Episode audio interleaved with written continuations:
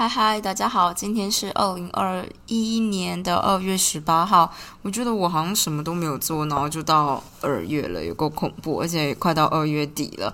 那我的目标呢，就是这个礼拜能够上轨道。所以今天是礼拜四，我们也只剩一天可以上轨道了。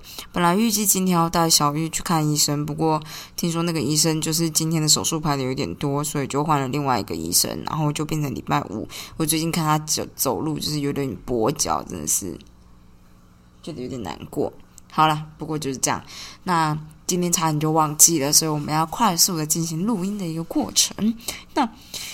这个怎么快速呢？就是来，你知道，回归我们这个二零二零年呢没有念完的原子习惯啦。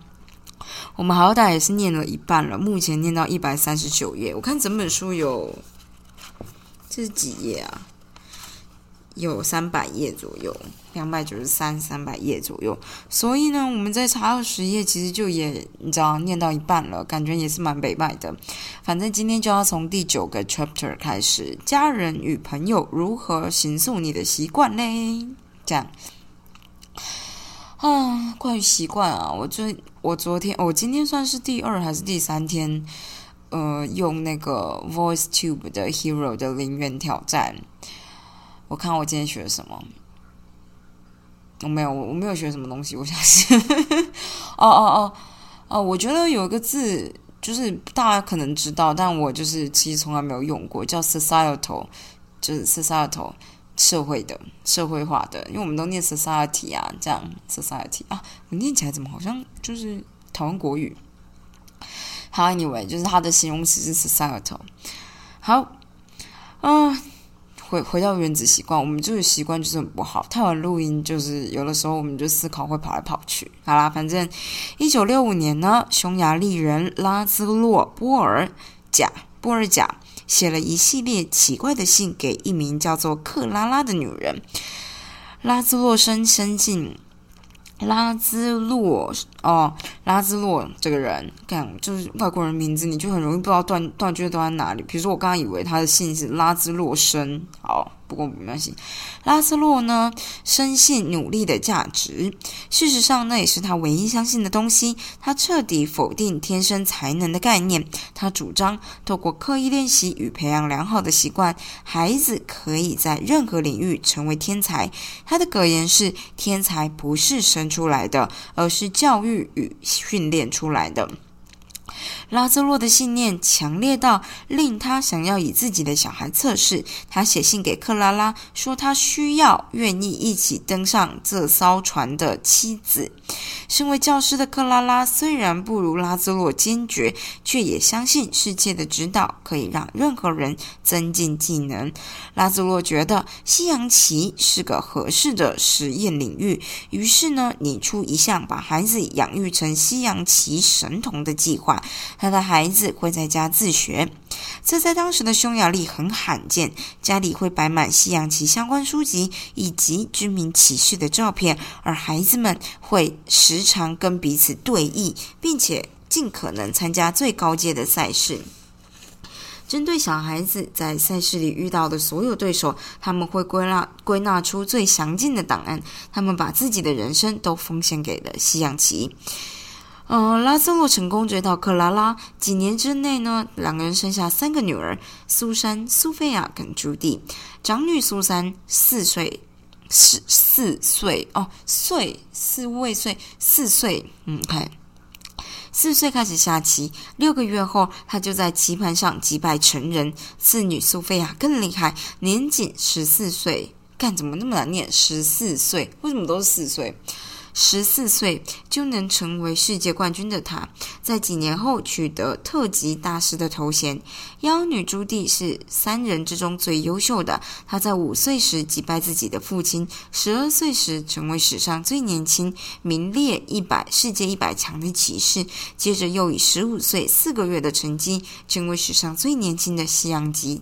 西洋棋特级大师，比之前的世界纪录保持人鲍比费雪更年轻。他以世界排名第一的西洋棋女骑士之姿统治棋坛长达二十七年。再这么保守的说呢，波尔贾的姐妹童年都不算正常。但如果问他们，他们会说自己的生活方式不乏吸引力，甚至很令人享受。在媒体的访问中，波尔贾姐妹说自己的童年有趣又好玩，并不会令他们感到精疲力竭。他们热爱西洋棋，下再多都不够。据报道，拉兹洛曾经发现苏菲亚半夜躲在浴室下棋，便赶女儿回房睡觉。他说：“苏菲亚，放下棋子。”苏菲亚答道：“爸爸，是他们不肯放下我啊。”波尔加姐妹呢，在以西洋棋为绝对优先的文化下中成长，因为西洋棋而受到夸奖，因为西洋棋而获得奖赏。在他们的世界里，着迷于西洋棋很正常。我们接下来就会发现，在所处文化中被视作常态的习惯，就是最具吸引力的行为。那个什么，Netflix 里面那个。那个、那个、那个《后羿弃兵》我还没有看完，但就是我不知道，我觉得他就是天才。有些人就是很聪明呐，看有些东西就是一看就懂。像我现在，我光看他下棋，我还是看不懂他在干嘛。我就连象棋好像也稍微学了一下，但是不是很理解故中的一些道理，各中故中各中故中的道理。我以前小时候国中的时候，呃。很讨厌男生，然后所以我是所有的男生都是那个敌人吧，类似啊。然后所以我国中的时候都很认真念书，为了就是不想要输给任何人这样。然后哦，我又又开始一直讲然后了。反正呢，嗯，我们就是班上的第二名呢，那个男生我们现在还有往来。我还记得我从来都不愿意输给他，所以我都很认真，然后我都一直没有输给他。呃，但是呢，就在某一次玩那个五子棋的时候，因为他有去棋馆下棋，看我他妈真的输爆，我就瞬间瞬间领略到我跟他之间下棋的能力的差异。从此之后呢，我都希望自己想事情能够往后想三个步骤，就是这样。我觉得如果我有小孩的话，也许会想让他下棋，就是一个一学。一雪前耻，但我就觉得啊，你看这个样子，就是那种别人会说那种父母要求小孩完成自己愿望型的人类啊。但是我只是觉得啊，这种就是下棋这件事情，就是算别人的部署或算那个算人家下一步的反应，或是你就预测，比如说五个未来的部署这件事情，其实还蛮有趣的。反正就这样子啊，今天先分享到这里喽。明天就是我不知道，我会努力早一点，早一点开始录音，就能讲更多的话，然后逻辑会更清晰，这样，然后再跟大家分享我的 Voice Tube。就是我每天做 Voice Tube 的挑战，我就可以跟大家分享一下我学到什么。但是悲剧的事情呢，就是。